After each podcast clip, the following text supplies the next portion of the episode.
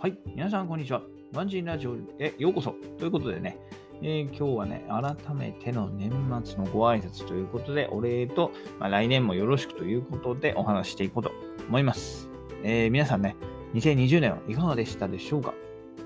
えーコロナウイルスがね、流行して、今までの生活から180度変わったかと思います。ね。まさかのオリンピックが延期になったりね、もう本当に、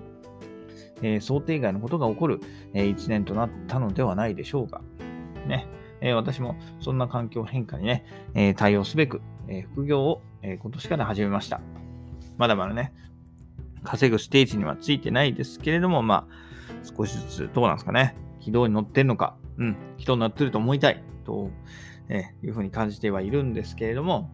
えーこれからはね、やっぱりその個人で稼いでいく時代なのかなっていうふうに思いますよね。確かに。えー大企業に入れば OK っていうわけではないのかなっていうふうに私もね、え大企業に勤めながら感じてます。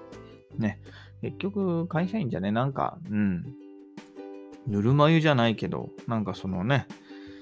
給料もらえるのが当たり前ってなんか思っちゃいますよね。給料もらえるのが当たり前でも、個人で稼ぐっていうのは本当にね、今、その会社員としてもらっているお給料あるじゃないですか。それをね、個人で、えー稼いでいくと考えるとね、ものすごい大変ですよね。そう。実際私もそれをまだ稼げていないわけで、その、ね、だから、やっぱり大変だけれども、そういうね、世の中になっていく、まあ、それぐらいで、それぐらいやっぱお金を稼ぐことが大変なんだよっていうところが、